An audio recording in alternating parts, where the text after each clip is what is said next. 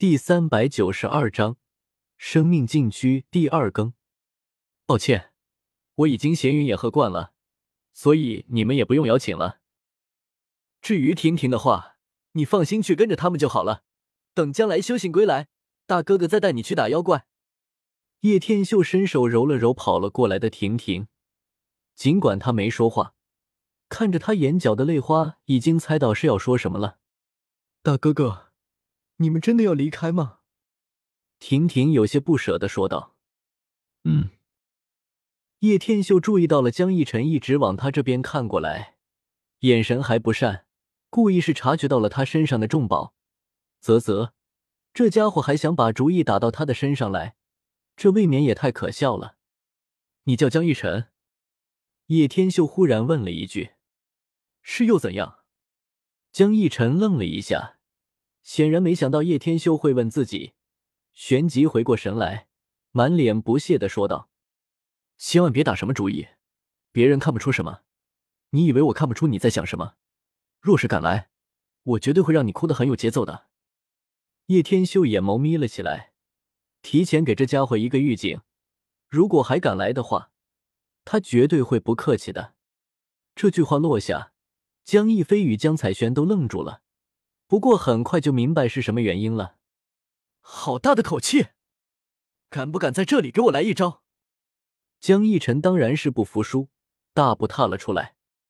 江彩轩本来想要出手阻止，但是一想到这家伙似乎有些傲慢，一招教训一下也好，反正自己随时可以阻止。那我就不客气了。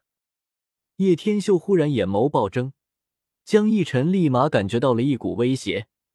立马想要将身影暴冲而去，而仅仅不过是半空的时候，身体竟然诡异的被分割成了四分五裂的模样。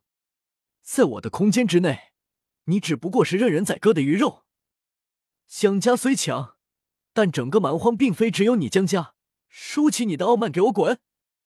叶天秀一下子将江逸晨重重摔在了地面上。我的手，我的脚。怎么会这样？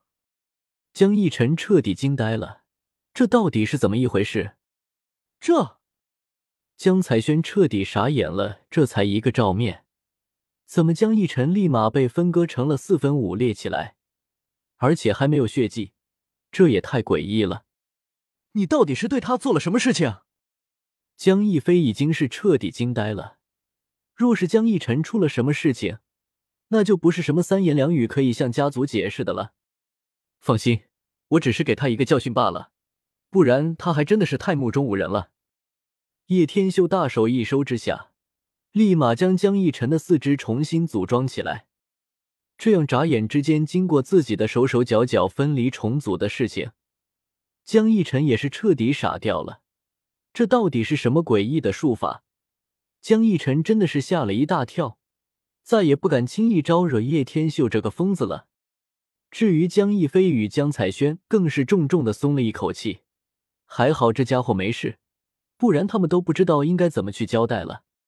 多谢你的高抬贵手。既然你们不愿意，那我们日后有缘再见吧。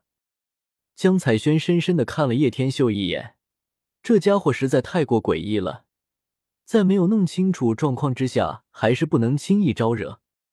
不送，叶天秀摆了摆手，总算把这个婷婷送到江家了，这样自己的后续计划也自然可以很好的展开了。看着这些人走了之后，叶凡总算松了一口气。他打从心底里也是不喜欢这些江家的人，虽然说他们已经比其他人要好得多，没有恃强凌弱，但是对于这种家族的弟子，始终都有一股傲气。这是不得不说的地方，师傅，我想早点修仙啊，什么时候再教我？叶凡经过了这些事情后，对于修仙则是更加渴望了，恨不得马上就可以修仙。你的根基未稳，练什么？我还要去一趟生命禁地。叶天秀淡淡的说道。看来这个家伙都快要按捺不住了。嘿嘿，不过以后还有的这家伙受了，当然自己还不能表现出来。还得时时刻刻表现很关心的样子。生命禁地，叶凡一听，顿时愣住了。这不是自己刚出来的地方吗？师傅要去那里做什么？莫非他真的是地球人不成？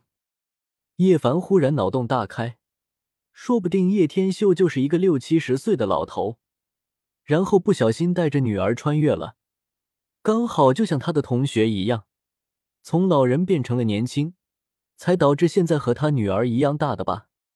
怎么你知道？叶天秀当然知道，叶凡知道。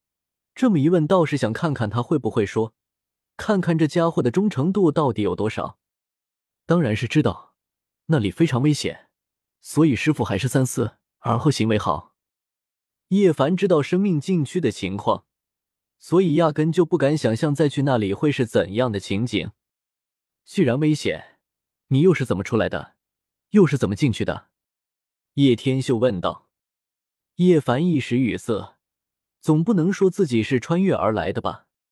是一位高人带我进去的，后来高人再把我带出来。叶凡只能自己编造一个人看看了。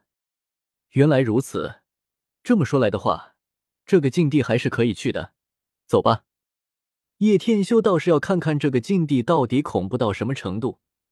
以他现在的准大帝境界来说，当然不是一般的修士可以比，所以他根本不用畏惧，而且还有系统在身，真要不行就逃就好了。啊，好吧。师傅这么厉害，应该不用怕的。叶凡一听又要去生命禁区，顿时吞了吞唾沫，其实心底却是忐忑不已。经过了一周的时间，叶天秀与叶凡两人足足横跨了几千里，才来到生命禁区的外围中。而生命禁区的外围上，似乎也聚合了许多人。天啊，怎么又是这群家伙？叶凡有些傻眼的看着前面，分明发现了不少人，而且有一部分的服装正是之前不久相见的瑶光圣地，当然还有姬家死了，都死在里面了。大家都不要想着进去采集圣果了，就连瑶光圣地还有姬家的不少长老都死在了里面，里面实在是太可怕了。怎么可能？他们可都是荒古世家的长老啊！里面到底有什么情况？莫非是有大帝出没？本章完。